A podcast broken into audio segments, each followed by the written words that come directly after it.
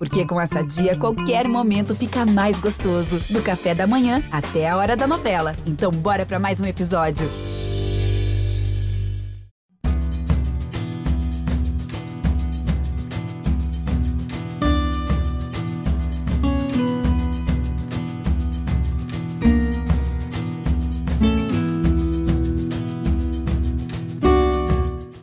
Amigos, alô amigas que se ligam no podcast Embolada, o podcast do futebol de Pernambuco. Tem mais um episódio quente para você. Todos os nossos episódios, a gente sempre lembra, né? Estão lá à sua disposição no ge.globo barra embolada ou no seu tocador de podcast, tocador de áudio, plataforma de áudio digital. Estão lá todas as nossas conversas, os nossos papos, as nossas resenhas do futebol de Pernambuco. E neste episódio vamos tratar do Náutico, que volta à terceira divisão. Rebaixado mais uma vez para a Série C, o Clube Náutico Capibaribe. E para falar sobre o assunto, nesse episódio, contamos mais uma vez aí com João Grilo, João de Andrade Neto, com Daniel Santana, estava sumido, hoje sumido. Daniel está de volta aqui para entrar nessa resenha com a gente. E o nosso parceiro de embolada, Cabral Neto. Para a gente elencar aqui os problemas do Náutico, foram muitos, né, amigos? Mas que problemas poderiam ter sido evitados para não resultar no que acabou acontecendo no rebaixamento do Náutico mais uma vez para a Série C? Cabral Neto, forte abraço, amigo. Fala, Rembra. Um abraço para você, Daniel Santana, João de Andrade Neto, nosso João Grilo e a todo mundo que está com a gente aqui no Embolada. Rembrandt, esse programa vai ter quantas horas de duração? É, essa pergunta aí já, já nos dá muito mote, né? Muita, tem, tem, acho que tem, tem muitas razões. É, se, a gente, se a gente for mais para trás, a gente vai encontrar mais ainda. Né? Eu não consigo tirar da cabeça os erros da diretoria no ano passado, é, quando o Náutico esse ano poderia estar disputando a Série A e o máximo que aconteceria, aconteceria com o Náutico seria ele ser rebaixado esse ano poderia ter colocado em seus cofres uma boa quantia em dinheiro e esse dinheiro ter servido para estruturar ainda mais o clube e ele poderia de repente até ser rebaixado, mas ano que vem disputaria a Série B e talvez numa situação mais confortável financeiramente falando, com mais estrutura, com mais é, força mesmo, com menos dívidas, se fosse bem feita a Série A, independente do resultado em campo mas se fosse bem planejada financeiramente, o Náutico poderia voltar até com mais fôlego e disputaria a Série B no ano que vem. Isso no pior dos cenários, seria o cenário dele ser rebaixado. Então, acho que não tem como a gente não partir do erro de avaliação do ano passado, quando o Náutico, iminentemente campeão pernambucano, porque jogava o melhor futebol, antes mesmo das finais contra o esporte, quando ele jogava o melhor futebol, já se dizia todo mundo já falava, a gente falou aqui várias vezes no, no Embolada que o Náutico precisava reforçar a sua equipe, que o Náutico precisava de reforços, e depois emenda ali 14 jogos de invencibilidade na Série A, e também era dito diversas vezes que o Náutico precisava de reforços, o Náutico iria perder jogadores importantes ao longo da caminhada, estava muito claro que isso iria acontecer, o Náutico perdeu esses jogadores e mesmo assim não repôs.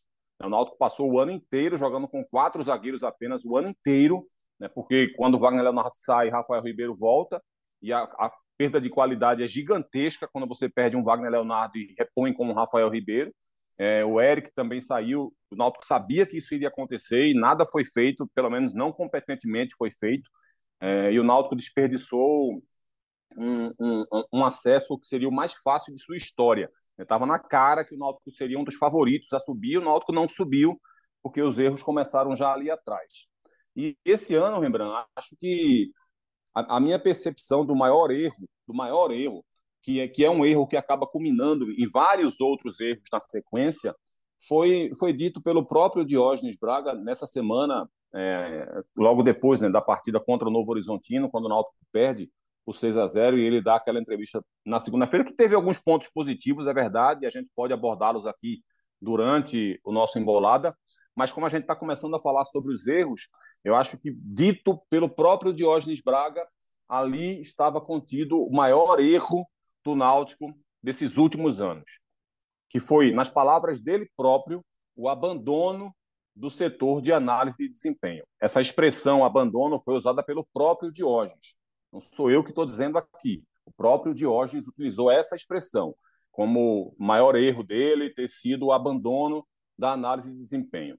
Olha, Rembrandt, é, se a gente fosse fundar um clube, se a gente inventasse de, de fundar um clube é, profissional, o primeiro setor, um clube de futebol, o primeiro setor que você precisa pensar no futebol atual é o setor de análise de desempenho. É a partir do trabalho da análise de desempenho que você desenvolve todo o restante do seu trabalho. Se você tiver que economizar no futebol atual, você economiza de outras formas. Você economiza em folha salarial, você economiza em salário, você não, não investe tanto num jogador ou em outro jogador porque não tem condição para isso, você, você diminui o teu investimento é, ou otimiza o teu investimento em água, em luz, é, você economiza na, na, na, na, viagem, no hotel, na hospedagem, sabe? Você não pode hoje é, não deixar, não ter um, um departamento de análise de desempenho minimamente competente. E aí, quando eu falo da, de um departamento de análise de desempenho, você não precisa ter é, um departamento parecido com o do Liverpool ou do Palmeiras se você não tem condição para isso, se você não tem condição financeira para isso. Você vai ter um departamento de análise de desempenho que caiba no teu orçamento. Se no teu orçamento cabe um analista de desempenho para você fazer um futebol minimamente é, competitivo, você precisa ter uma pessoa no departamento de análise de desempenho. Se o teu orçamento só te dá a possibilidade de você ter uma câmera para filmar é, treinamentos ou jogos e perceber posicionamentos, você vai ter uma câmera. Se você, no teu orçamento, só tem capacidade para ter um GPS no teu elenco inteiro, você vai ter apenas um GPS no teu elenco inteiro e vai usar ele da, da melhor forma possível. Mas quanto mais você puder investir no departamento de análise de desempenho, você precisa fazer no futebol atual. Você não pode é abandonar um setor como o de análise de desempenho. E aí esse trabalho de análise de desempenho ele envolve, Rembrandt, não só a, a prospecção de mercado, de reforços, de jogadores que podem se encaixar na tua equipe, mas ele envolve também a, o treinamento que você vai dar no dia a dia, é, as peculiaridades individuais de cada atleta, de como você pode utilizá-lo melhor. É o analista de desempenho que vai dizer, por exemplo, é, com muita precisão, que um lateral direito, por exemplo, tem corrido menos, então, por ele estar correndo menos, ele tem deixado o setor mais vulnerável.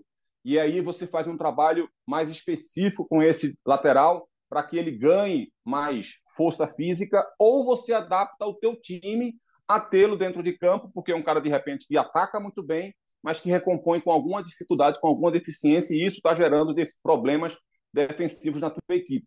Na hora que você tem essa informação repassada com precisão, o treinador vai poder trabalhar com essa, com esse tipo de informação. E aí você pode equilibrar a tua equipe. De repente, se esse lateral faz a diferença lá na frente, mas ele não recompõe com tanta qualidade assim. Eu vou ter um zagueiro ao lado dele que seja mais rápido para poder cuidar dessa cobertura. Eu vou ter um lateral esquerdo que seja mais defensivo, porque esse lateral direito me dá o que eu preciso ofensivamente. E aí, ao invés de usar um ponta pela direita, eu vou usar mais um meia que vai fechar mais por dentro. Enfim, eu estou colocando aqui uma reação em cadeia de uma única informação que só um departamento de análise de desempenho competente e minimamente é, é, é, equilibrado com, com, com máquinas e com, com informações suficientes, vai poder dar ao treinador.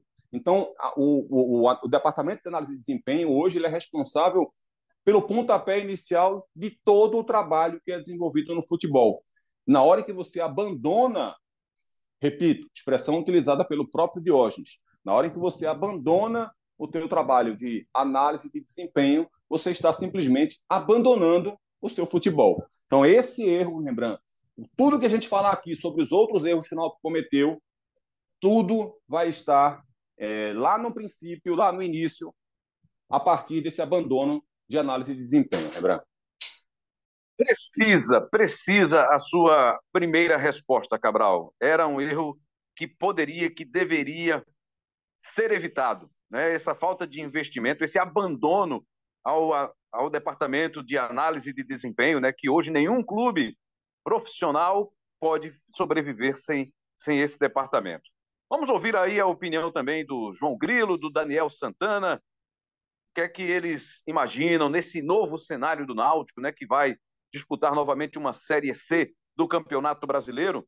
A gente não sei se seria o, a frase exata, né? Apontar caminhos. Não é, não acho que seja nosso dever, nossa obrigação apontar caminhos. Nós somos, somos analistas do que acontece dentro e fora de campo envolvendo um clube de futebol. Fora de campo, logicamente, de que de alguma forma interfira no desempenho do time, né?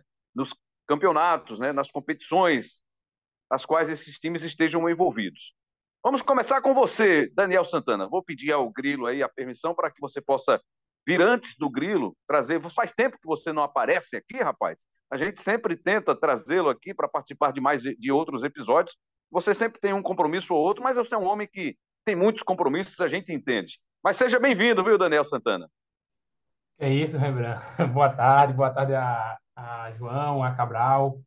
É sempre um prazer estar no Embolada. É, e sempre que eu sou chamado, viu, Rembrandt, eu não faço corpo mole, não. Eu não invento lesão. Aqui tem isso, não. Aqui, do jeito que dá, a gente, a gente participa do jogo. Está sempre à, disposição. Boa! Boa. Agora, é, respondendo, só, complet, é, só completando aí essa, essa análise de Cabral, que por si já poderia ser o um podcast, né? Cabral gosta de explanar bem, é um, é um monstro nesse, nesse aspecto.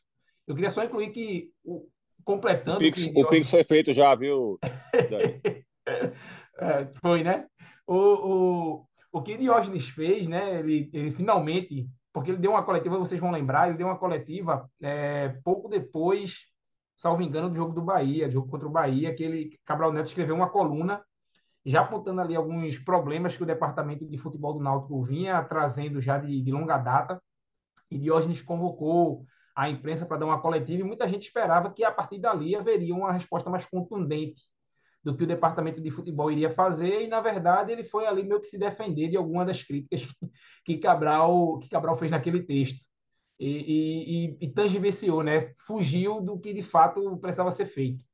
E ali, naquele instante, a gente tinha ainda, sei lá, 16, 17 rodadas de campeonato, e talvez se algum rumo tivesse sido corrigido ali, o destino do Náutico poderia ter sido outro. Mas para não falar assim do que aconteceu, e só completando ainda o, o, raciocínio, o que Diógenes fez na prática foi, ele abandonou, como ele disse, o departamento de futebol e trocou pela convicção pessoal dele, né? É, muita gente sabe já de muito tempo que ele é um, um, uma liderança centralizadora ele foi o diretor de futebol do Náutico nos últimos três, quatro anos e agora é presidente do clube. E ele não. E aí eu posso estar sendo leviano, eu acho que não. Eu queria que vocês até opinassem, mas a, a impressão que eu tenho é que ele, ele não largou, sabe? Ele, ele virou presidente do clube, mas ainda se porta como se fosse o diretor de futebol do Náutico. Eu acho que ele não não se deu conta da importância da liturgia do carro dele, é, que, que o carro dele necessita, e ele, ele se envolveu tanto assim, desenvolveu demais, é, de, de, maneira que, que sufocou o departamento de futebol. E hoje o departamento de futebol do Náutico é, em última instância, Diógenes Braga, entendeu? E eu acho que isso trouxe é, esses problemas que Cabral bem apontou aí no começo. E aí o que eu acho que precisa ser feito já de agora, e se essa medida que ele, que ele disse de fato acontecer, eu acho que pode ser um bom caminho, que é o Náutico voltar a ter um departamento de futebol mais organizado, é, de ter lideranças claras. Hoje a gente não sabe é, a imprensa não sabe, o torcedor não sabe, a quem cobrar diretamente é, por algum problema de logística do clube, um problema de contratação, ninguém sabe. É, o Náutico não tem uma pessoa hoje que você consiga é, é falar com ela para tratar do, de assuntos de miudeza, né? do, do futebol mesmo. O Náutico, é, no próximo jogo, o Náutico vai, vai levar 25 ou 27 na, na delegação. Esse tipo de miudeza você não deve tratar diretamente com, com o presidente do clube. Então, assim, essas coisas do dia a dia é, ainda estão centralizadas em Diógenes. E, e vai do micro para o macro, né? Então, vai desde essas questões de dia a dia até contratação de jogador então, e, de, e de treinador também. Então, é, a convicção, que foi outro ponto que ele falou, né? Que esse ano faltou convicção ao Náutico. Não sei exatamente se ele se referiu, por exemplo, à manutenção do, do dos treinadores, né? O Náutico teve em média aí um treinador a cada dois meses. Não sei se foi exatamente isso, mas a, o caminho, a meu ver, é esse. É, é haver, de novo, um departamento de futebol forte, né? precisa ter 18, 18 é, vice-presidentes, 18 diretores, como teve é, na época do 2013, né? Paulo Wanderlei, ali às vésperas do rebaixamento para a Série A, o Náutico teve uma diretoria ali, um colegiado com 15 diretores. Eu acho que não é o caso, você pode ter um departamento enxuto, mas um departamento, sobretudo, profissional. Há muito tempo que a gente, a gente eu falo, a imprensa, né, a própria torcida, é, quem acompanha o futebol pernambucano cobra é, esse, profissionalismo, esse profissionalismo e cada vez mais o não profissionalismo tem cobrado sua conta. E a conta tem sido pesada, e aí vai o Náutico pela terceira vez em sua história é, ser rebaixado para a terceira divisão, uma queda que estava é, no horizonte há muito tempo e finalmente aconteceu. É, parece que o Náutico vinha tentando já há algum tempo né, que isso acontecesse e agora conseguiu esse intento.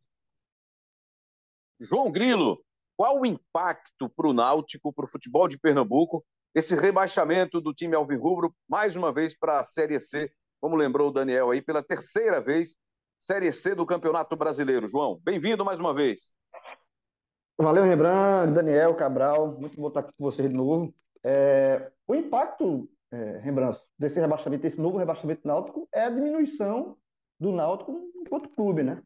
É um clube que é, há alguns anos atrás estava na Série A, mas sempre disputou Série B, é, na maioria das vezes brigando para subir. Era um clube, sempre a gente apontava o Náutico como um dos candidatos ao acesso, e o Náutico vai para o segundo rebaixamento em, em, em, três, quatro anos, né?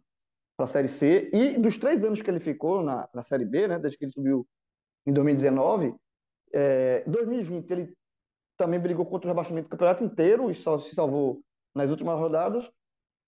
2021, ele teve uma largada, que como o Cabral lembrou, é, deu, a, deu a, deixou o caminho aberto um acesso e por falta de, de investimento, de ousadia, é, o Náutico deixou passar esse acerto por não contratar, não, não repor as peças, e o Náutico terminou fazendo o segundo turno muito ruim, o segundo turno de rebaixado também, mas, e, mas como tinha o saldo da primeiro turno, do primeiro turno ele não ele terminou em oitavo, e esse ano um, um campeonato péssimo, o Náutico está na zona do rebaixamento de forma seguida, desde a, sétima, desde a 17 rodada, né? E, e há, há, muito tempo na lanterna, né? Mais, de 10, mais de 10 rodadas seguidas na lanterna.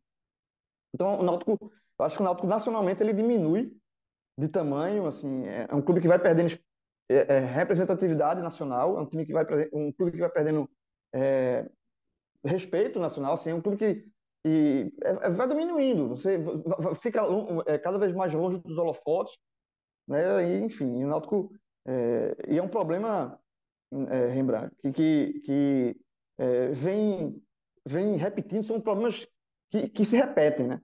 Esse eu acho que é um dos, dos pontos aí que a gente pode criticar bem dessa essa gestão, porque os problemas que aconteceram, que levaram o Náutico a esse rebaixamento, já foram vistos em outros anos. É, uma direção, direta, é, como o Daniel falou, uma, uma diretoria de futebol fraca, um, um, um, presidente que é hoje o Diógenes, jamais foi vice-presidente anteriormente, muito centralizador, na, personalista na figura do Diógenes Braga. É, eu acho que, que assim, o Náutico ele, ele vem é, é, falta de, de, de, reposição de peças importantes.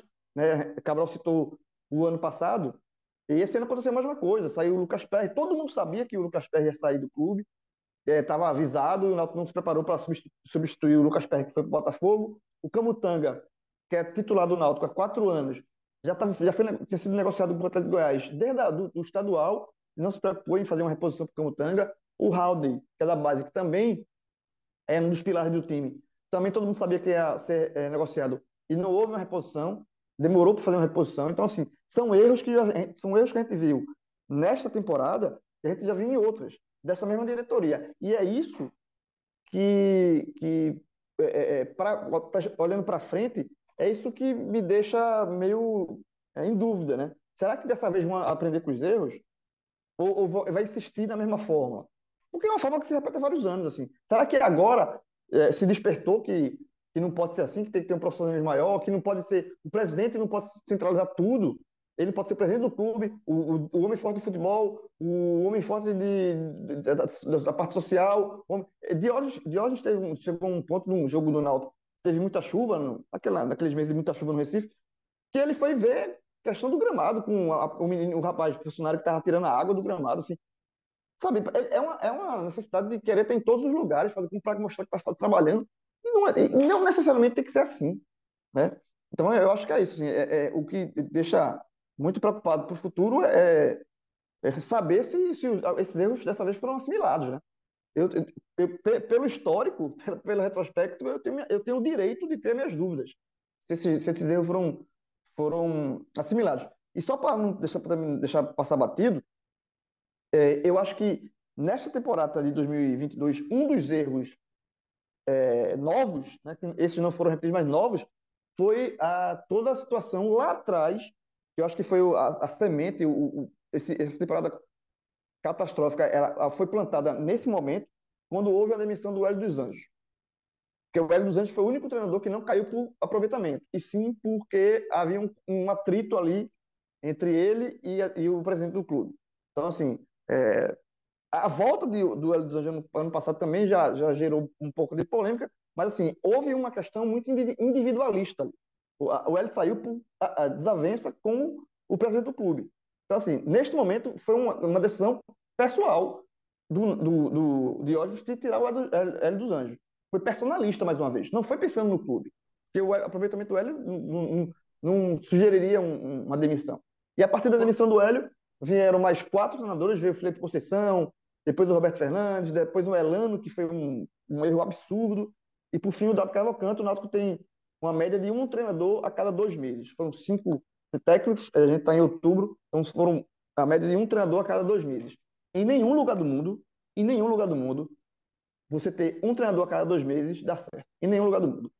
Ô, João, eu só queria acrescentar aí, de, de, de grave aí nessa demissão de Hélio, e aí você pode até dizer se ele deveria ou não ter continuado no Náutico, porque é, esse desgaste entre Hélio e, e Diógenes não era um fato novo da temporada, entendeu? Já era uma coisa antiga, desde quando ele foi demitido no meio do ano passado é que essa demissão aconteceu às vésperas do jogo mais importante que o Náutico teria no primeiro semestre, que era o jogo da Copa do Brasil, né? Contra o. o eu esqueci agora o. Também, Tocantinópolis. Tocantinópolis. Tocantinópolis. Contra o Tocantinópolis, é, lá em Tocantinópolis. Então o Náutico foi para esse jogo então, é, contra o Tocantinópolis sem treinador, porque é, Felipe Conceição estava suspenso né, pela CBF em função de uma, de, uma, de uma punição que ele tinha já de antes. E o Náutico foi para um jogo como esse, entendeu? sem, sem treinador na prática, né? Foi o, acho que o, o do Capixaba ficou na beira do gramado. E o Náutico foi eliminado na primeira fase da Copa do Brasil, num jogo que muita gente, pelo menos imagino que a diretoria, contava com a classificação. Então você tem aí, já, já de princípio, no começo do ano, essa, é, esse déficit aí, né? Essa, esse, eu não vou dizer um, um déficit porque o dinheiro não tinha entrado, mas assim, você, você projetava um, um, uma situação orçamentária que foi por água abaixo em uma semana por conta de uma, de uma decisão intempestiva. Então, é, essa lembrança aí foi muito pertinente, porque a partir de ali o Náutico começou a, a, a, sofrer também com, questão, com essa questão financeira e a questão desportiva é, não se resolveu ao longo da temporada. Né? O Náutico teve algum sucesso, entre aspas, assim, no primeiro semestre dentro de campo, você pode analisar, se você for olhar, pegar a tabela, dizer, pô, o Náutico foi vice, é, chegou na semifinal da Copa do Nordeste e foi eliminado é, na semifinal por Fortaleza, que depois viria a ser campeão. É, o Náutico foi campeão pernambucano no primeiro semestre. Então, é, o negócio começou a dar ruim no segundo. Mas isso é um, isso é um sofismo, isso é uma mentira, porque o Náutico chegou nas semifinais da Copa do Nordeste jogando muito mal, passou pelo Botafogo da Paraíba nas quartas de final, nos pênaltis, jogando muito mal e achando um gol no finalzinho do jogo. É, foi campeão pernambucano jogando mal em semifinais contra o Santa Cruz, ganhou também nos pênaltis. Ô, Dani. Oi. O Diógenes abriu a coletiva dele falando disso, né? Teve um primeiro semestre muito bom e citou exatamente isso como argumento e um segundo semestre ruim, porque eu também concordo com você, não dá para avaliar dessa forma como ele avaliou, não. Não, não dá não, porque o Náutico jogou, jogou muito mal, Cabral, contra o Santa Cruz, e entre, entre, entre a final contra o Retrô e o início do Brasileiro, né, da Série B, houve a troca de comando com o Roberto Fernandes, eu até brincava né, na redação, que dizia assim, ó, eu, eu, eu acho que o Náutico precisava realmente trocar o comando técnico, porque estava muito mal com o Felipe Conceição, o time não, não mostrava reação, não tinha um padrão de jogo definido já, e, e o técnico estava, sei lá, três meses no time, tinha que trazer um técnico para ser campeão pernambucano, porque é, a impressão que eu tinha era o seguinte, que o time era muito fraco naquele momento, e um mau início de brasileiro poderia ser é, determinante para o rebaixamento, entendeu? Então, o Náutico precisaria de ter o título do pernambucano, porque afinal era contra um time da quarta divisão, um time é, debutante praticamente no, no, Pernambucano, e seria muito ruim para o ânimo do, da torcida e do elenco é, perder aquele campeonato. Mas o Náutico, é, eu brincava assim, né? o Náutico contrata um técnico, ganha esse campeonato, e demite o técnico é, na festa do título. É uma brincadeira. Claro que ninguém vai chegar na festa do título e demitir um treinador.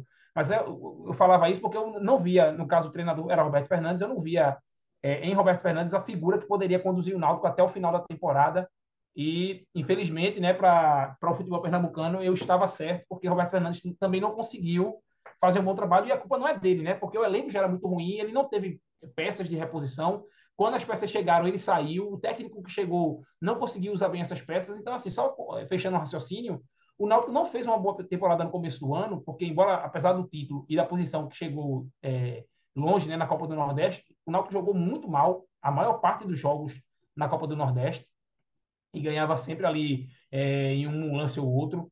É, as semifinais, como eu disse, chegou às semifinais jogando muito mal, foi muito inferior ao Botafogo e ganhou de forma honrosa, meritória, claro, heróica nos pênaltis, teve jogador a menos, mas não fez um bom jogo. Não fez um bom jogo contra o Santa Cruz, que era um time muito inferior tecnicamente, pelo menos no papel. É, e nas finais também não, não conseguiu, é, de modo geral, ser superior ao Retrô, que estava na quarta divisão. E o Retrô, de fato, jogou a quarta divisão e não subiu. Então, assim, o Náutico tinha um time equilibrado, equiparável ao Santa Cruz, que estava na quarta divisão, equiparável, isso dentro de campo, tá? Tô falando aqui dentro de campo. As peças você pode até dizer, não, o Náutico tinha o Jean Carlos, o Náutico tinha o Lucas Perry, mas dentro de campo, o futebol jogado era desse nível, entendeu? E o Náutico foi para a Série B achando que esse nível era o suficiente, entendeu? Para se manter.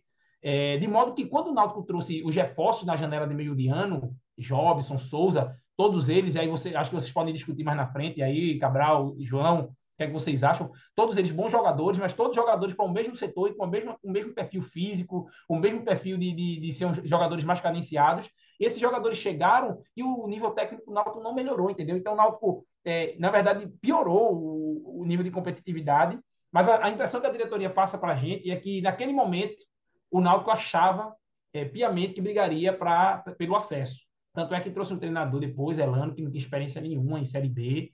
E a impressão que eu tenho é só trouxe Elano porque achava que é, o Elano, mesmo se ele não for bem o suficiente para a gente subir, mas cair não cai, ele consegue ter um trabalho de longo prazo.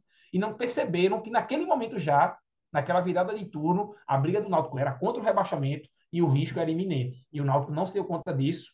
E aí, ó, só para concluir, a impressão que eu tenho é que a diretoria realmente tinha convicção de que o time era bom que desencambou naquela, naquela declaração infeliz né, do, do, do Barbosa, dizendo que se fosse em treino, o Náutico ganharia, ganharia do Flamengo.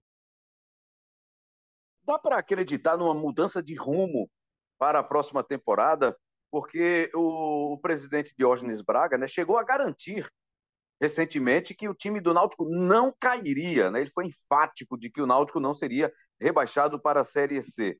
Mas aí já veio, já veio a, o anúncio da demissão da saída né, de toda a direção de futebol, todo o departamento de futebol. Recentemente, houve uma mudança também na direção executiva do futebol, né? saiu o Ari Barros, chegou o Ney Pandolfo, nada mudou. O dado Cavalcante é que deu minimamente né, um pouco de, de ideia de jogo ao time do Náutico, mas pensando aí numa possibilidade de, de futuro com o Dado Cavalcante, seria viável a permanência do Dado Cavalcante para desenhar, para montar para fazer um elenco, montar um elenco para disputar a Série C para 2023. Você imagina esse cenário, Cabral Neto? Seria bom para o Náutico manter o Dado Cavalcante, mesmo com o rebaixamento para a terceira divisão?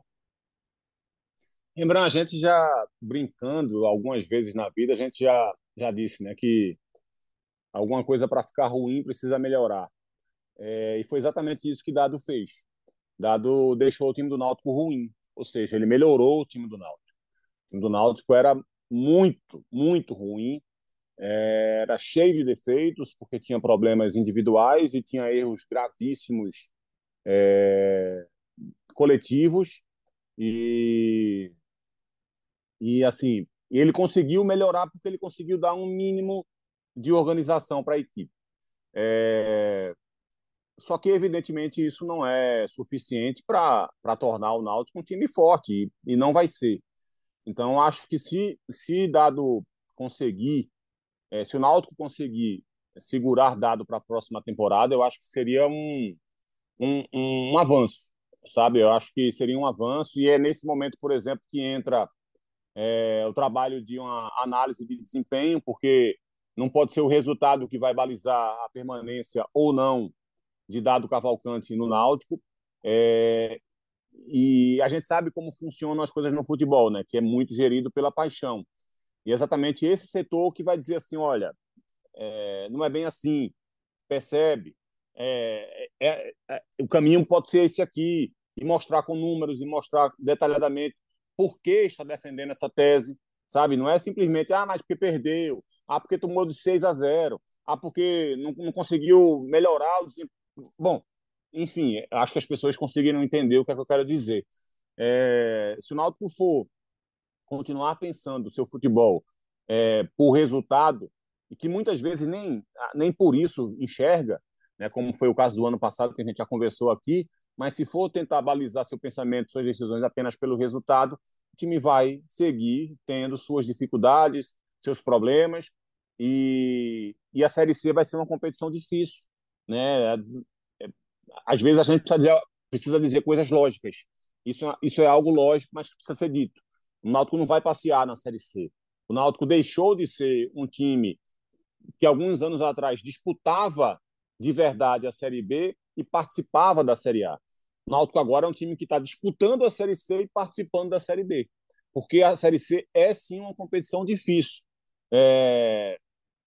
Porque você tem menos estrutura, porque você tem menos condição financeira, enfim, porque a logística é complicada, porque os times também estão querendo sair dessa divisão, porque os, os campos são mais difíceis, por tudo isso que todo mundo sabe, mas que de vez em quando a gente precisa repetir.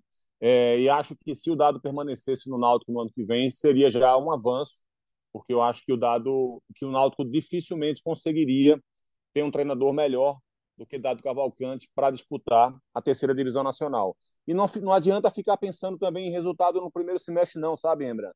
É, como a gente já viu várias vezes aqui no futebol pernambucano.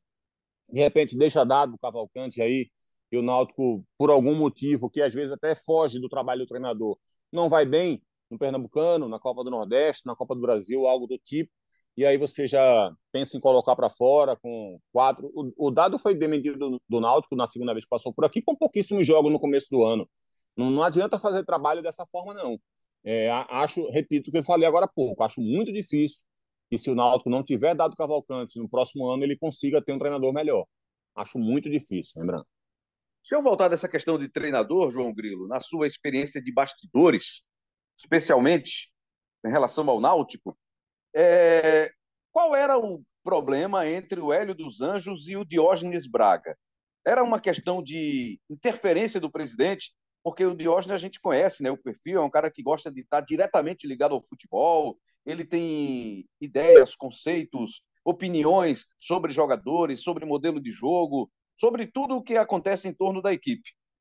Houve isso, ele de alguma maneira ele quis interferir ou quis dar palpite para o Hélio dos Anjos, no trabalho do Hélio, do Hélio, dos Anjos, além, claro, do que aconteceu depois né, da demissão do Guilherme dos Anjos, filho do Hélio dos Anjos, que era o auxiliar direto dele, que ocasionou nessa última saída do Hélio dos Anjos. Conte um pouco para a gente do que você sabe desse bastidor, por favor, João Grilo. É, então, o, a questão do Hélio com o Diógenes, é, ela começou, ela, na primeira, na passagem que o, o Hélio foi campeão pernambucano, tinha salvado o Náutico do rebaixamento em 2020, permaneceu no clube, foi campeão pernambucano e fez aquela arrancada muito boa na Série B de 2021. É, depois de uma, o Náutico teve uma queda de rendimento e o Hélio pediu demissão. Aquela saída de Hélio ali não foi bem digerida pela diretoria, né? tanto pelo Diógenes quanto pelo Edson Melo, que era o presidente da época. Então, ali, aquela saída é, gerou um atrito. Assim do, da, do, da diretoria com o treinador. É, o Náutico trouxe é, o, o Chamusca, né, Marcelo Chamusca, passou um mês só, o Náutico continuou com os resultados ruins, e aí houve uma pressão dos, dos jogadores da época, né, Chiesa, Jean, Vinícius, que estavam no Náutico, os jogadores é, mais importantes para que o Hélio fosse, fosse recontratado. E ali, a, a, esse ponto para mim é um ponto crucial. Porque naquele momento é, a diretoria meio que se rendeu ao, ao desejo do elenco. É, porque se fosse somente pela, pela, pela decisão da diretoria, o Hélio não voltava. Mas aí, aquela, aquela volta meio que a contragosto e meio que refém do, do elenco, E aí, quando Hélio foi, o Náutico devia alguma coisa, alguma, alguns vencimentos, né? Alguns, um, devia dinheiro para o Hélio. O Hélio, para voltar, né? Obviamente, negociou isso e queria um contrato mais longo. O contrato dele ia até o final deste ano, né? De 2022. E o Náutico aceitou, porque é, é, essas foram as condições postas pelo Hélio. É, e aí ficou, sabe aquele. Muita gente costuma dizer, né? Usar esse exemplo, né? Que um, um, um vidro, né? Quando você cola ele, ele nunca fica igual, né? Ele sempre fica com aquela. Você, você, é, você até junta as peças, mas você vê ali um trinco, né? Você não, não fica perfeito. É, foi isso que aconteceu. E aí, na virada do ano, o, o, a impressão que deu é que o Diógenes esperou primeiro, primeiro primeira chance para colocar o Hélio dos Anjos para fora. Foi o que eu disse anteriormente. Para mim, esse foi, o, esse foi o, o, erro matriz dessa temporada. Porque o Hélio não saiu por resultados. O Hélio foi demitido depois de um jogo completamente comum contra o Retrô pela primeira fase do Pernambucano. E aí teve aquela confusão dos jogadores, né? Com, com uma... Também foi muito estranha aquela confusão, porque foi uma derrota no jogo comum. Tinha pouca gente no estádio ainda, ainda estava na pandemia, né? Com restrição de público. É, houve aquela discussão de jogadores que saíram do vestiário para trocar tapa com o torcedor. Aí o, o, filho do Hélio dos Anjos, o Guilherme, fez uma postagem no, na rede social dele reclamando da situação.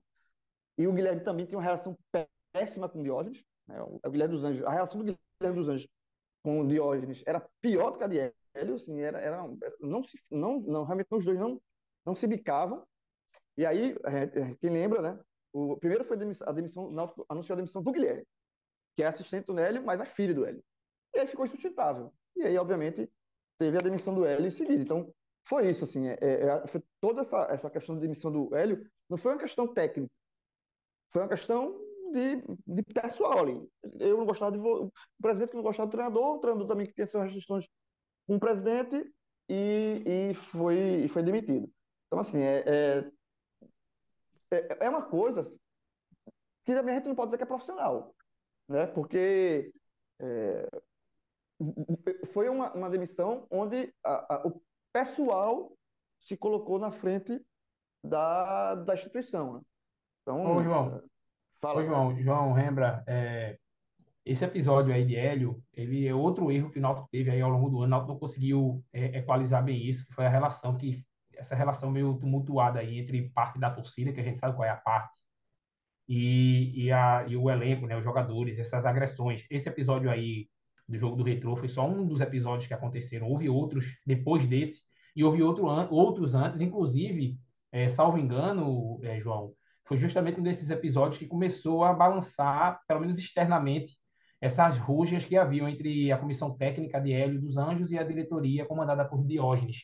Foi naquele jogo, né? O Náutico teve os 14 jogos invictos, aí teve um jogo contra o Curitiba fora de casa, perdeu para o Curitiba, e aí na sequência tem um jogo contra o Confiança, que era na época o lanterna da Série B, e o Náutico perdeu de 4 a 0, e depois do jogo teve torcedor querendo invadir vestiário, teve confusão, teve uma briga generalizada, e aí Hélio dos Anjos deu uma coletiva muito dura, entendeu? entendeu? Cobrando é, providências por parte da diretoria, é, e, e, essa cobrança dele, né, essa, a maneira que ele cobrou de forma muito dura, é, a diretoria não digeriu bem, porque achou que ele deveria ter, ter sido, da, é, enfim, tratado aquele assunto internamente, e Hélio externou na coletiva de imprensa, o, e a partir dali a, a relação que já não estava às mil maravilhas, né, porque Hélio fazia muitas cobranças é, internamente de, de, estrutura, de reforço e etc., como todo treinador faz, mas aquela, aquela é, cobrança em particular é, é, estremeceu a relação e depois ele pediu para sair. O resto a história que você contou aí, que foi isso mesmo. É, enfim, e eu só queria dizer isso, que além dos erros no futebol, dentro de campo, o Náutico não conseguiu resolver essa questão. A gente tem que lembrar né, que esse ano, é, é em um dado momento do ano, foi o ano que abriu de volta os estádios para a torcida. É, a, gente passou aí mais de dois anos é, ou não tendo público nenhum, ou tendo público muito restrito nos jogos de futebol. A gente sabe, a gente que trabalha na imprensa, Cabral, Rembrandt, João, é, que, que vai a campo como torcedor, que vai a campo como, como repórter, como, é, no meu caso, o produtor executivo das transmissões, a gente sa sabe a falta que fazia a torcida para o ambiente do jogo mesmo, sabe, para a animação do jogo. E, e, a torcida voltou aos estádios esse ano. E, e a gente está falando aqui particularmente do Náutico, outros casos aconteceram no Brasil afora, mas o Náutico não conseguiu lidar bem com isso. Então a gente teve muitos problemas de organização, teve um problema de, de, de, de, violência dentro do clube, dentro, da próprio, dentro do próprio das arquibancadas dos aflitos, e isso sim é um problema de gestão de, de clube, entendeu? De, de diretoria do clube, que não foi resolvido. Isso também trouxe algum impacto, vamos dizer assim, para dentro do campo, porque o Náutico passou boa parte do, da temporada mesmo depois do estádio estar aberto a, a, a sua, em sua totalidade, com públicos muito ruins, porque o time não jogava bem e porque a sensação de segurança é enorme. Né? A gente teve vários casos de violência, teve torcedor que foi agredido. Eu lembro do jogo contra o, do Náutico contra o CSA, o torcedor levou uma pedrada do lado de fora. Enfim, então teve. Além de todos os aspectos, aqui a gente está falando especificamente do futebol, né, do, do rebaixamento do Náutico, mas o rebaixamento do Náutico, que aí João falou muito bem, Cabral falou muito bem, o rebaixamento do Náutico é enquanto instituição, entendeu? O time de futebol do Náutico está sendo rebaixado porque mereceu, porque jogou muito mal a, a maior parte do campeonato, mas a instituição do Náutico foi rebaixada, sobretudo na maneira que trata com seu torcedor e da maneira que, que, que trata com todos que estão ali no, no seu entorno.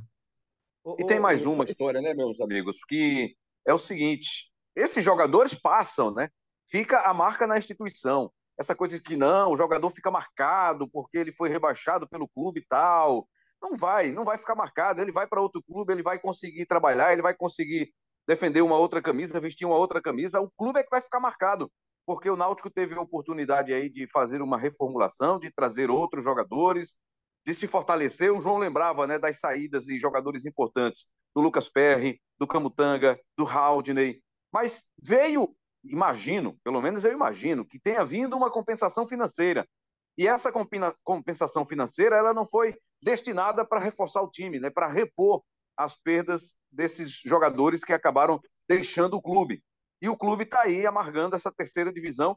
E acho que esse 6 a 0 que o Náutico sofreu contra o Novo Horizontino, esse vai ser o retrato do Náutico na temporada de 2020. Esse foi o jogo do rebaixamento. Esse foi o jogo, é o jogo, foi o jogo de rebaixamento, né? É, é, exatamente. Esse foi o jogo que o Náutico não foi rebaixado matematicamente neste jogo, mas foi o jogo que todo mundo que viu aquele jogo viu que ali foi onde o Náutico é, é foi foi emblemático. Travou. Foi emblemático. Foi emblemático. Ninguém queria mais nada, né?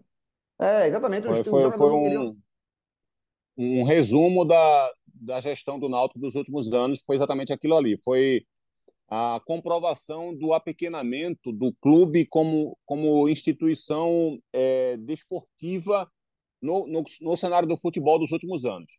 Eu já escrevi sobre isso algumas vezes, já falei sobre isso aqui algumas vezes. O Náutico não, não perdeu tamanho, talvez, de marca, de tradição, continua sendo respeitado como clube nacionalmente, mas como uma figura importante de, de protagonismo do cenário nacional, de uma Série B, por exemplo, ele perdeu.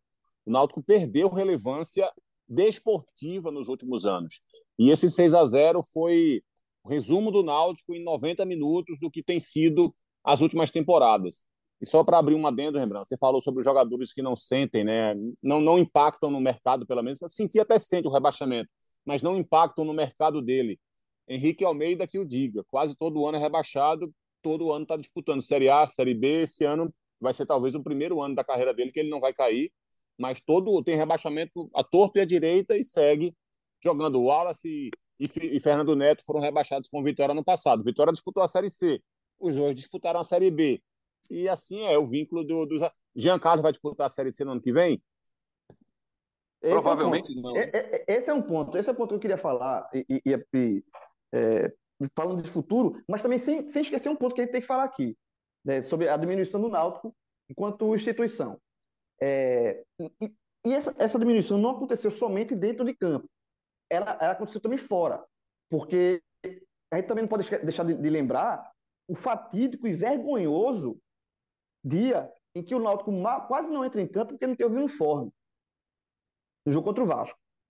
Né? O Rafael Cabral que estava cobrindo, Rafael Cabral, nosso colega aqui de, de Globo, é, filmou o, o, a moto chegando, com os, uniformes num saco plástico, correndo, porque o Náutico estreou o uniforme naquele dia e não, e não, não, não, tinha um segundo uniforme para jogar, e o, o Náutico entrou com, teve o, o hino tocado, o Náutico quebrou, não, não participou do protocolo, o Vasco entrou em campo é, sozinho, e aquela imagem ali de um amadorismo, é, aquele vexame de, de um amadorismo assim, dos mais mais rasos assim. E, e esse tipo de coisa também diminuiu o Náutico. Não é só, só não é o resultado em campo, o 6x0 que tomou do Novo Horizontino. Lógico que isso conta muito, e é o que mais conta.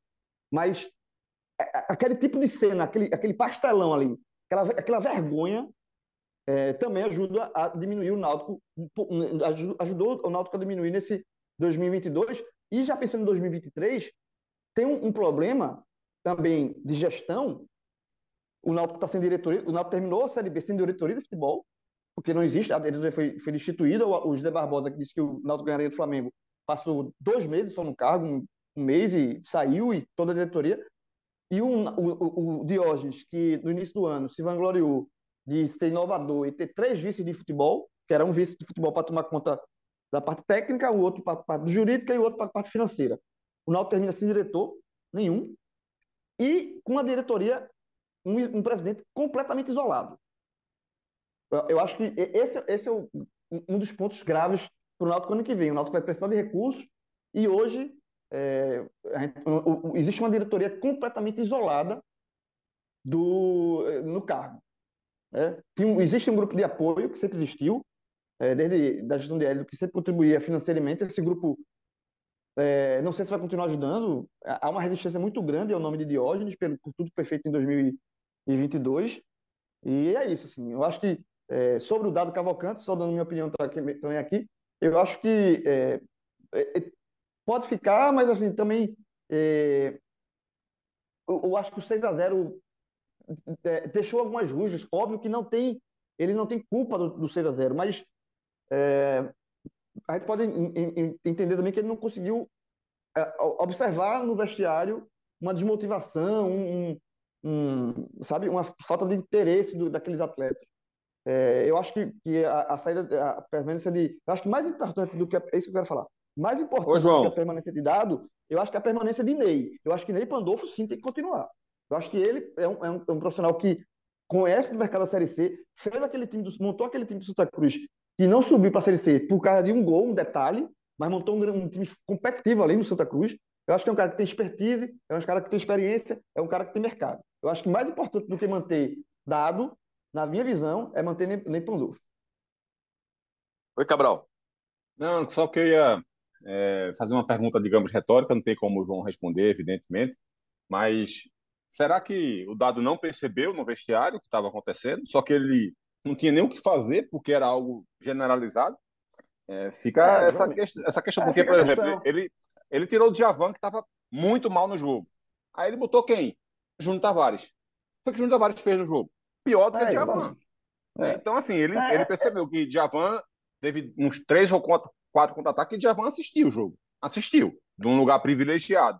Ele, ao invés de voltar, tentar marcar, fazer alguma coisa, ele estava assistindo o Novo Horizontino jogar. Aí ele tira Djavan e põe Júnior Tavares, que era uma opção. O que é que o cara fez dentro de campo? Não, só para. Assim, eu, eu, eu vejo um pouco diferente de você. Eu acho que Dado hoje é mais importante que Ney Pandolfo. Eu acho que Dado seria mais importante para o Náutico do que o Ney Pandolfo. Eu, eu, eu, tenho um. Assim, acho que o, que o Ney é, é, é assim, tá, olhando pela lógica do que eu falei com o Dado agora há pouco, talvez seja difícil o para disputar uma Série C consiga também um executivo de futebol melhor do que o Ney Pandolfo. Olhando por esse lado, eu também acho que o Ney poderia permanecer se não houver a perspectiva de alguém melhor do que o Ney. Mas acho que o Náutico não deveria ficar refém do Ney Pandolfo, não, porque eu não acho que ele tenha currículo suficiente para eu percebê-lo como uma figura de destaque no, no planejamento do Náutico do ano que vem. Como eu vejo o dado, por exemplo. Mas não, não é que eu acharia ruim que o Ney ficasse, não, porque, repito, numa Série C, talvez o Náutico não consiga um executivo melhor, de fato. E eu tenho a impressão. Senhor, Deixa eu dar meu pitaco aí, Rembrazinho. nesse, não, nesse, nesse prensado aí sobre o treinador. Antes de falar do empresário, só uma coisa. Cabral, eu, eu, é uma honra você discordar de mim, eu discordar de você. A honra é minha, Joãozinho. Eu só queria dizer que, que é, é uma honra para mim estar nesse, nessa conversa, porque desde menino escolha eu vejo... Lado, escolha o lado. Não, eu vou, vou, vou, escolher, mas assim, desde menino que eu vejo, né, Cabral se posicionando, vejo o João se posicionando, isso me deixa muito orgulhoso hoje tá aqui no meio tá desses bom, dois monstros. Tá bom, tá bom.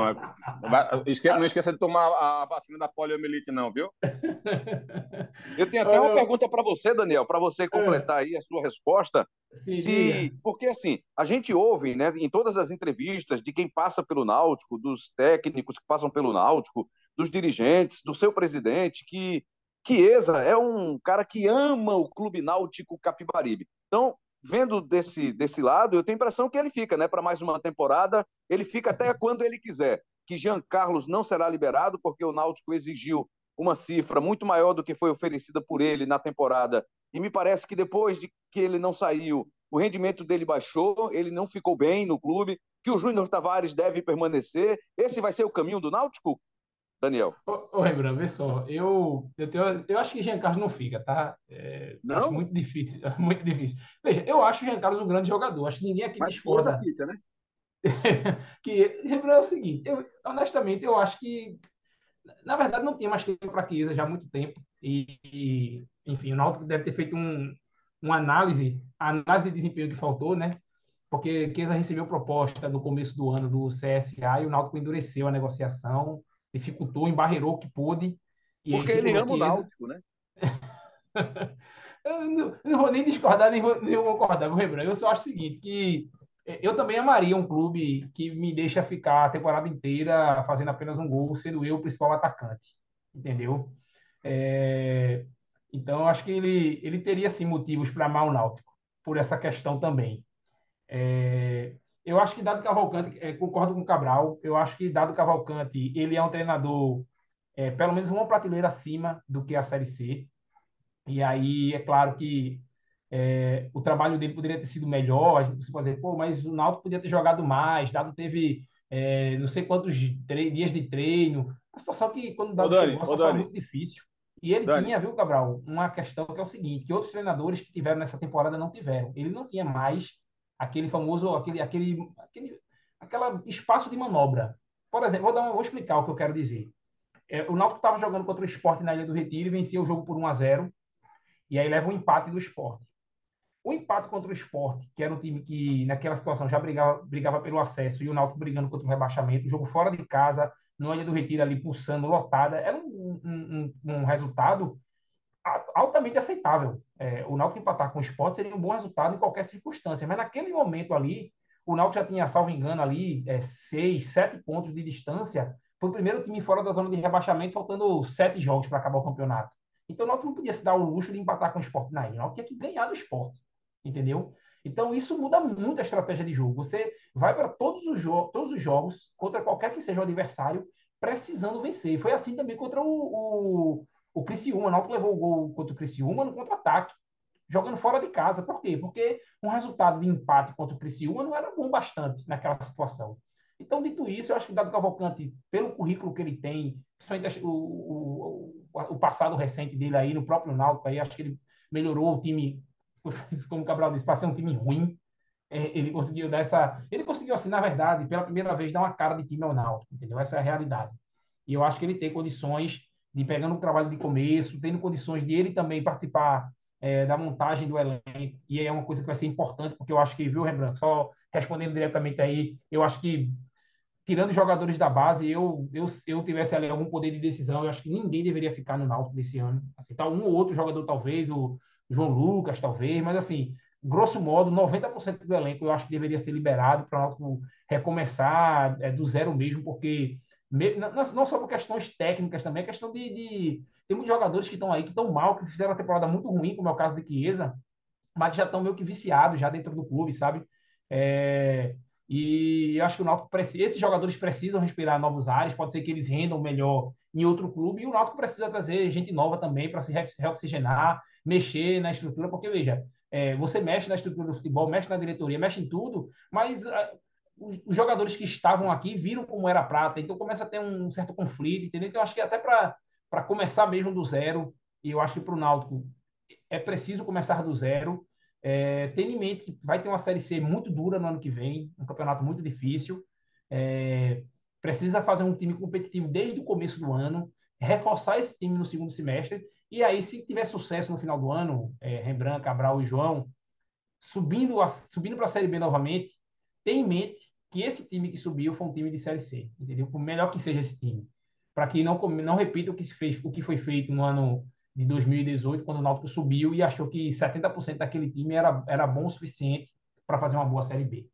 Ô, Dani, você falando aí, me vieram três coisas aqui em mente. É, a primeira, é, sem querer ser advogado de, de Dado Cavalcante, mas para demonstrar claramente como eu acho que o dado pode ser importante, quanto o dado pode ser importante para o Náutico no ano que vem. Você falou aí, o dado é, poderia ter feito algumas outras escolhas e poderia fazer o Náutico jogar um pouco melhor? Talvez. Talvez sim, talvez sim. Mas a gente não vai conseguir comprovar isso nunca. Mas sabe o que, é que a gente pode comprovar? Que o trabalho do dado poderia ter sido pior. Sabe como é que a gente pode comprovar isso? Lembrando de Elano, de Felipe Conceição de Roberto Fernandes. Os três mostraram que o Náutico poderia ser pior. Nenhum outro mostrou que o Náutico, que esse Náutico poderia ser melhor. É, acho que o, o, o, o, jogo que o dado que o dado merece mais, o maior número de críticas, na minha avaliação, foi o jogo contra o Cruzeiro. Eu acho que ele colocou a estratégia errada, colocou a formação errada, porque eu até escrevi sobre isso antes do jogo. Antes do jogo Náutico Cruzeiro, está lá no meu blog. Eu falei sobre isso diversas vezes também quando o esporte foi enfrentar o Cruzeiro. Existiu uma forma de enfrentar o Cruzeiro esse ano que obteve mais sucesso. E eu detalhei lá nessa, nessas colunas que eu escrevi, também falei sobre isso aqui no Embolado. E, e, assim, não é, não, não foi um achismo. Eu não achei, eu não, eu não pensei, não fui eu que criei aquela fórmula. Eu apenas observei assistindo vários jogos do Cruzeiro. Os times que obtiveram sucesso do Cruzeiro tiveram uma dinâmica muito clara de jogo. E foi a mesma dinâmica todos eles que tiveram algum sucesso com o Cruzeiro tiveram um pouco dessa, é, é, dessa ideia de jogo. E Dado não usou essa estratégia, e o Náutico tomou aquele 4 a 0 que foi pouco, inclusive. Poderia ter sido pior. De resto, eu acho que o Dado foi o único técnico que deu uma ideia de jogo para a equipe do Náutico esse ano. Sobre reformulação, toda vez que um time cai de divisão, eu sempre acho que a, a, a vassourada, digamos assim, deve ser menor do que, do que o atual momento indica. Porque muitos jogadores que estão, de repente, não estão conseguindo atuar bem numa Série A, conseguem jogar muito bem numa Série B. A mesma coisa vale da B para C. Até porque tem muitos atletas que, às vezes, muita gente pergunta né, por que Fulano foi mal num clube e foi bem no outro muitas vezes a relação não é entre um clube e outro. A, a, maioria das vezes é a forma como um time joga e a forma como o outro time joga. É, tem jogadores que são mais bem aproveitados num determinado modelo de jogo, num determinado esquema, mas esse mesmo jogador não se adapta a uma nova forma de jogar. A gente vê isso todos os anos em todos os clubes, em todas as equipes. E quanto maior é uma reformulação, mais propenso ao erro você vai estar. O percentual de acertos de contratações não é alto. Você sempre vai errar mais do que acertar. Isso é, isso é, isso é assim, uma, uma prática geral. Não, não, não quer dizer que todos os clubes sejam assim. Mas quando você vai, de repente, você faz uma contabilidade lá, esse ano foram contratados mil jogadores na Série A. Desses mil jogadores que foram contratados, a menor parte funcionou na equipe. Às vezes, um clube especificamente contrata seis jogadores e cinco vão bem. Mas quando você pega de uma forma geral, é, não é a maioria que acerta. Então, quando você faz uma reformulação maior, quanto maior for a reformulação, mais propenso ao erro você vai estar.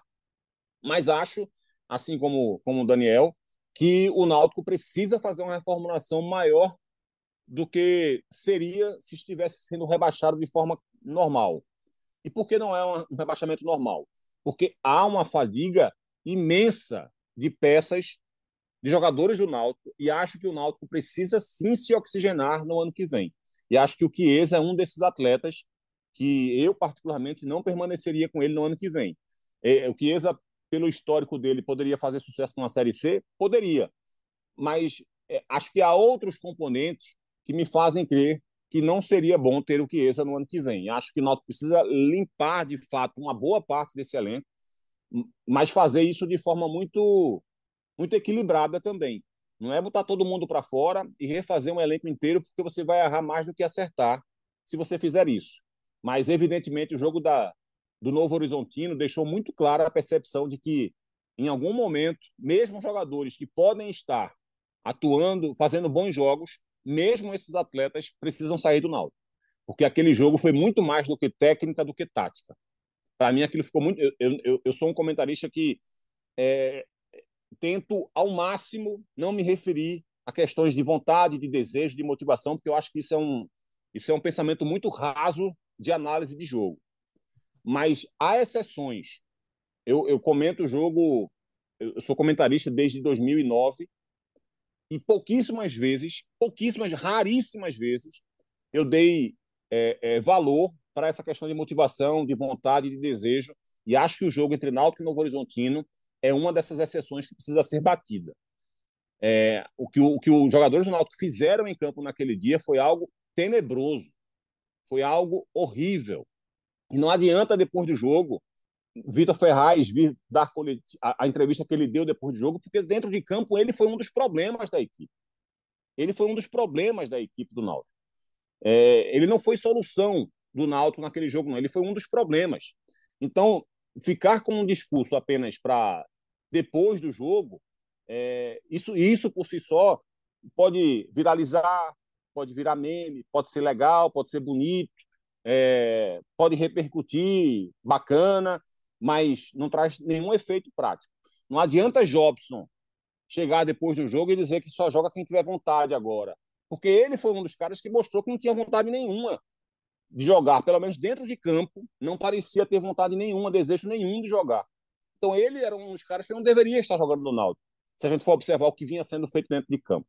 Então é, é essa análise fria que precisa ser feita.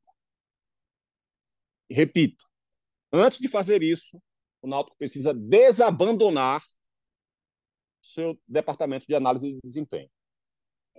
Desabandonar é boa, viu? Agora, Grilo, quando acontece isso, aí tem aquela reação de torcida pedindo saída de A, de B, de C, especialmente né, do, do mandatário, né, do presidente. Rolou isso, houve isso, tem chance, corre risco disso acontecer? Qual é a sua visão sobre esse tema? Não, do Diógenes sair, não. É, do risco das pessoas pedirem, da torcida pedir para ele sair, já tá, vem acontecendo já há algum tempo. É, mas o, é como eu falei anteriormente, né? Diógenes tem uma imagem hoje muito desgastada e vai ser difícil ele recompor essa diretoria de futebol. É, pra, e, e seria interessante que ele fizesse nova diretoria e, de fato, ele deixasse a diretoria agir. É que a gente sabe que um dos, um dos e, e esse é um dos pontos que desgasta muito ele, é que ele quer participar ativamente de tudo, inclusive de futebol, assim. Eu acho que não é, ele, ele, ele, ele vira muito personalista. Então, não adianta você montar uma nova diretoria de futebol se vai funcionar da mesma forma. Né? É, eu acho que. Mas, assim, a renúncia dele, eu, eu, hoje eu dou a possibilidade zero. Inclusive, na, na, na coletiva que ele deu, depois da derrota no Horizontino, foi um dos pontos que ele fez questão de afirmar: disse, não vou renunciar. Foi eleito democraticamente e foi, teve 70% dos votos e não vai sair. E, e detalhe, eu, não, eu sou contra é, é, pedir para ele sair. Assim. Ele, ele, de fato, ele tem direito de estar no cargo que está. Ele foi eleito por 70%. Foi o sócio que escolheu ele, ele, ele lá, ele está lá. Né? Só se partir dele, iniciativa deles, deixar, deixar o cargo. É, sobre o elenco, também vou dar o meu, meu, meu palpite aqui. Eu acho que tem que ter uma, uma reformulação quase geral, principalmente esses nomes medalhões que vieram, Souza, Jobson, Vitor Ferraz, sabe? É, Maurício, zagueiro. Eu acho que nenhum deles, assim. O Maurício nem tanto. O Maurício não foi problema de vontade, não. Foi problema que ele veio sem ritmo e se machucou muito. Mas, assim, os outros, esses outros três, eu acho que não, não, não tem que respirar novos ares. Então, acho que tem que, tem que ter uma. E esses três ficaram muito marcados com esse rebaixamento. Né? Inclusive, e, e sobre a situação do Jean Carlos, sinceramente, eu acho que tá nítido que o Jean Carlos ele, ele se desgastou no Náutico. Assim, ele não quer mais jogar no Náutico. Ele já ele não tem mais ambição. Ele não, sabe, eu acho que, que é uma situação muito ruim. Ele viveu uma situação muito ruim esse ano, né? Ele fez até um jogo de despedida né, contra o Novo Horizontino. Foi a melhor atuação dele no ano. Jogou muito bola, muita bola naquele jogo, 3 a 1 E ele deu entrevista depois chorando. E em tom realmente despedida, ele estava indo para o time do Irã, o Estergal. Só que essa negociação não, não aconteceu e ele terminou ficando muito, é, é nítido. Eu concordo com o Cabral. Né? É, e, eu concordo muito. E por isso que o Cabral é um comentarista diferenciado, assim, que ele realmente ele, o olhar dele é sobre a parte tática, a técnica. Ele, ele evita é, esses, esses, essa, essas muletas, né? Que tem muito de muleta de, de comentário, de volta de vontade, de frase feita. Mas é, nesse caso de Jean, tá claro que é, há uma, um desgaste. Assim. Ele, ele né, já está há quatro anos no clube, já vem recebendo. o que ele vem recebendo propostas maiores para receber. O jogador quer sempre receber mais e não, e não sai. Né? Ele, ele tem, já é um jogador de 30 anos. É, já é o maior, ele é o maior salário do Náutico, né? É, o maior salário. Mas ele vê, ele recebe propostas maiores, assim, ele sabe que a carreira dele. Não, não, ele tem o quê para jogar assim, em alto nível? Mas quatro anos, cinco anos, ele, ele precisa fazer um, um, um pé de meia maior, né? Então, é, ele, ele tá vendo essas oportunidades passar, ele ele não vai. Então, eu acho e, e jogar na Série C vai ser de novo, ele vai ficar fora do holofote. Então, eu acho que já, a situação do Giancarlo também, eu acho que é, tem que deixar um acordo ali e, sinceramente, que seja melhor para os dois seria a saída do Giancarlo. Eu, a, a, é um ídolo do Náutico. Para você, Chiesa fica, né? Pelo, pelo amor que ele tem ao clube, pela. Não, você não, não. citou Chiesa. Não, Chiesa, Chiesa, não, devia, Chiesa não deveria ter ficado esse ano. Cuidado, viu, João? O Rembrandt ele é, ele é traiçoeiro. É, eu não, sei, não. Mas, mas... Eu estou só realmente questionando, porque você falou aí de, de outros jogadores, e a gente tinha citado a, a, a história do Chiesa, né? Que todo mundo que passa pelo Náutico reafirma que ele é um apaixonado pelo clube, ninguém sabe, ninguém conhece o amor que ele tem pelo Náutico, e ele realmente está tendo muita dificuldade nas últimas temporadas, aí nos últimos anos, de, de se manter bem né, fisicamente para ajudar o time dentro de campo. Mas de repente ele está ajudando fora e a gente não sabe, né? Não, então, então faz o seguinte, ele, ele termina o contrato, ele vai ajudar fora, ele vai para ser chefe de torcida. Ele diretor chama de futebol, ele. Diretor, diretor de futebol, João. Tá não, não, eu acho, eu, acho, eu, acho que, eu acho que como diretor de futebol não, não rende, não, mas assim, talvez como chefe de torcida, né? Ele ama o Náutico, ele, ele joga o Náutico, ele organiza uma caravana, algo do tipo. É, e é isso, exemplo, assim, eu acho que, que pro ano que vem, o Náutico tem, eu acho eu, eu não vejo um horizonte muito legal. O Náutico, e outra coisa, o Náutico tem que cair na realidade onde está. É, Daniel citou aí a questão do quando o Náutico subiu da Série C para a Série B, manteve o elenco como forma de agradecimento, é, renovou com jogadores que não, não, todo mundo sabia que não, não tinha, não tinha é, bola para jogar uma Série B competitiva. E aí o Náutico, por essa, essa questão, virou até um meme, né? Do, do, o presidente fala, quero um jogador que ame o clube, aí repatria jogador que saiu da base, Robinho, sabe assim, enfim, é, Luiz Henrique.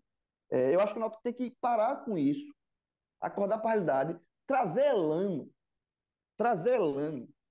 Foi a maior prova de falta de percepção da realidade do Náutico. Quando, eu, o Náutico, quando o Náutico contratou Elano, o Náutico já estava na zona do rebaixamento. O Náutico era o 18º colocado, estava a dois pontos do primeiro time que estava, que estava fora da zona do rebaixamento. A dois pontos do 16º. Mas já estava na zona. Quando o Elano foi demitido, o Náutico já estava numa situação quase irreversível, porque o Elano disputou seis jogos, perdeu cinco.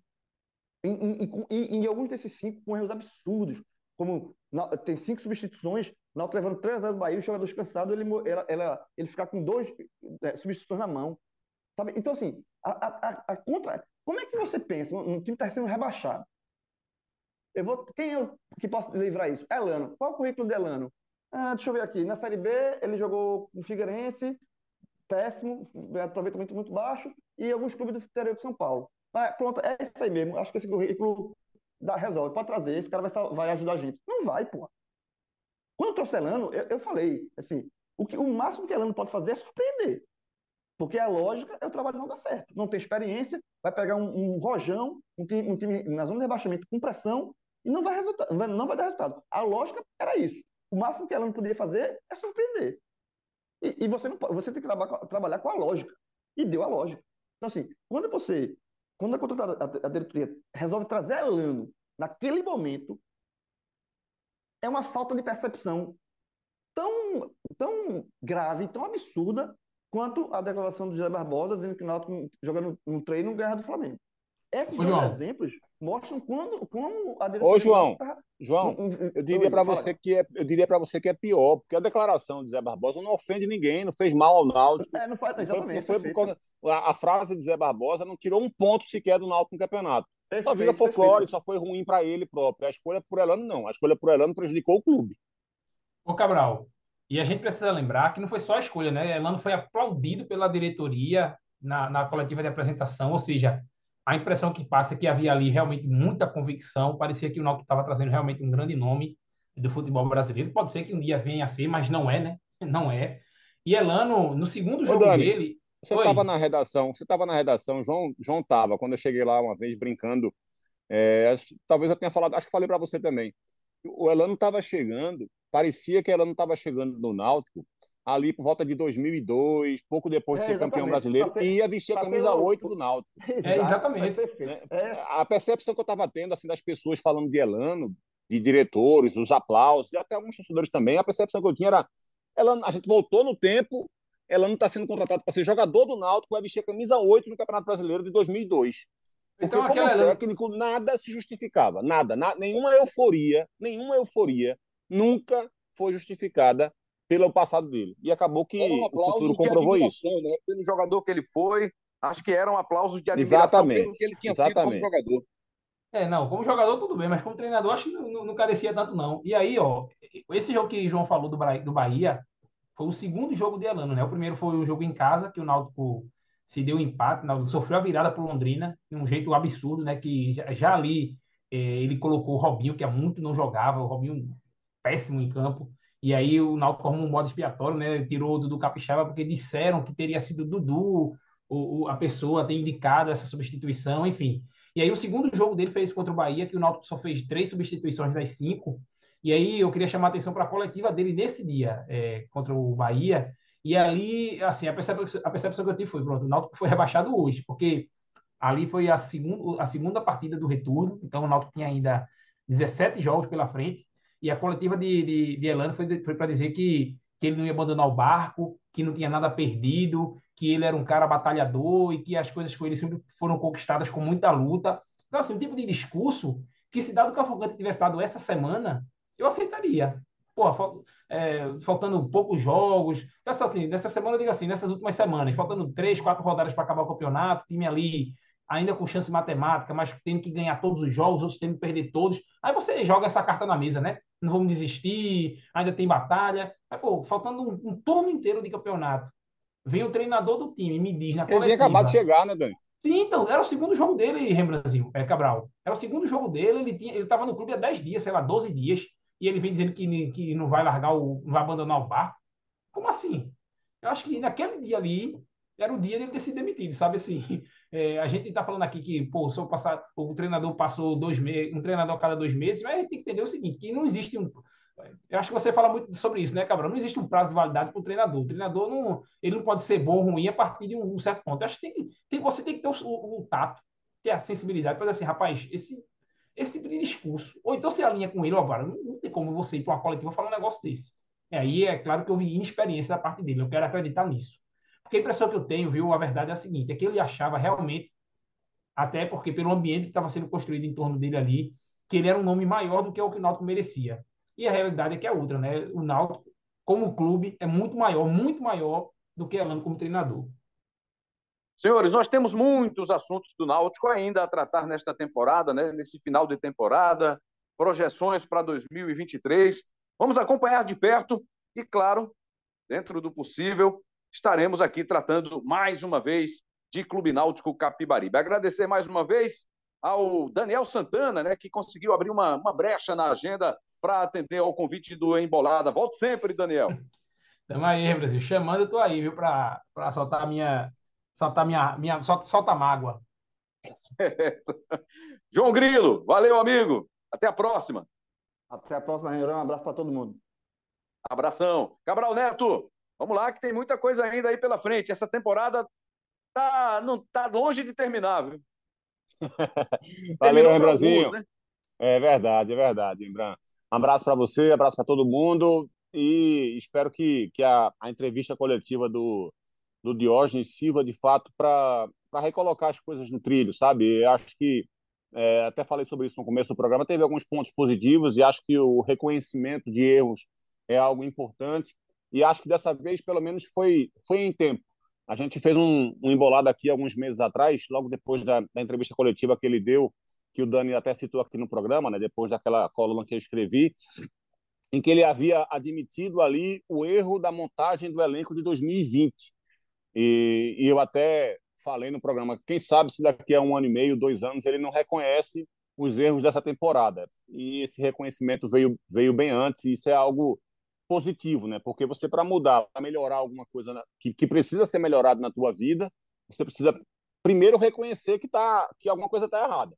e como isso não vinha sendo feito, não havia perspectiva de melhora. Agora que foi feito, é possível que, que haja sim. Acho que o Diógenes tem, tem feitos importantes pelo Náutico. Não, não seria justo colocar todo o trabalho que ele fez no clube numa lata de lixo. É, eu acho que há muitos erros, como a gente já citou aqui, diversos nesse programa e em outros também, mas também houve pontos positivos é, e, e, seria importante que ele, que ele reconhecesse como ele de fato fez e espero que isso seja a, o primeiro caminho, né? o primeiro, a primeira acelerada que o Náutico vai dar e que 2023 seja, seja melhor, que o Náutico bata na, na Série C e volte o mais rápido possível, com outro pensamento, com outro nível de percepção das coisas, é, porque não adianta ficar com o discurso de que Série C não é o lugar do Náutico, e daqui a pouco, quando você abrir os olhos, você perceber que você passou mais anos na Série C do que na Série, na série B, por exemplo. Não é o caso do Náutico ainda, mas alguma coisa tem que mudar para que isso não venha a acontecer. Abraço, Rembrandt, abraço, João, abraço, Daniel, abraço todo mundo. Valeu, Cabral. Que venham novos tempos aí para o Timbu de Conselheiro Rosa e Silva.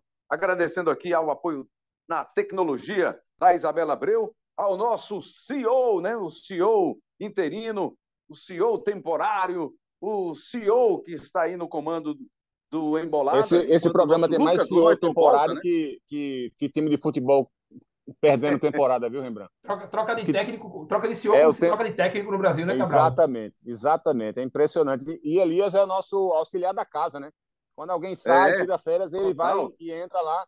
Agora ele, ele, é, ele é competente, viu, Rembrandt? Ele não é esses interinos rabujos que tem por aí, não. Dá para assumir o time, né, Cabral? Dá pra, é tipo o Adriano lá do CSA. O, o cara, toda vez que é interino, o time do CSA volta a ganhar. E toda vez tiram ele de novo. O, o, o CEO que estava de férias voltou, mas não deu as caras ainda, né? Não, ele tá fingindo de morto, viu? Tá fingindo de morto. tá, tá bom, então é sinal de que o sucesso, de... sucesso subiu a cabeça, Rembrandt. É isso. É sinal de que o CEO temporário. Para chegar, e para chegar tá naquela cabeça bem. ali, tem que. Para chegar naquela cabeça ali tem que ser muito sucesso, viu, Rembrandt? Porque o homem tem quase 3 metros de altura. tá certo, então. E você está aí curtindo o nosso Embolada, tá lá no ge.globo barra Embolada. O Embolada é um dos podcasts do Grupo Globo, que tem a coordenação do Rafael Barros e a gerência de conteúdo do André Amaral. Valeu, galera! Um forte abraço a todos e até a próxima!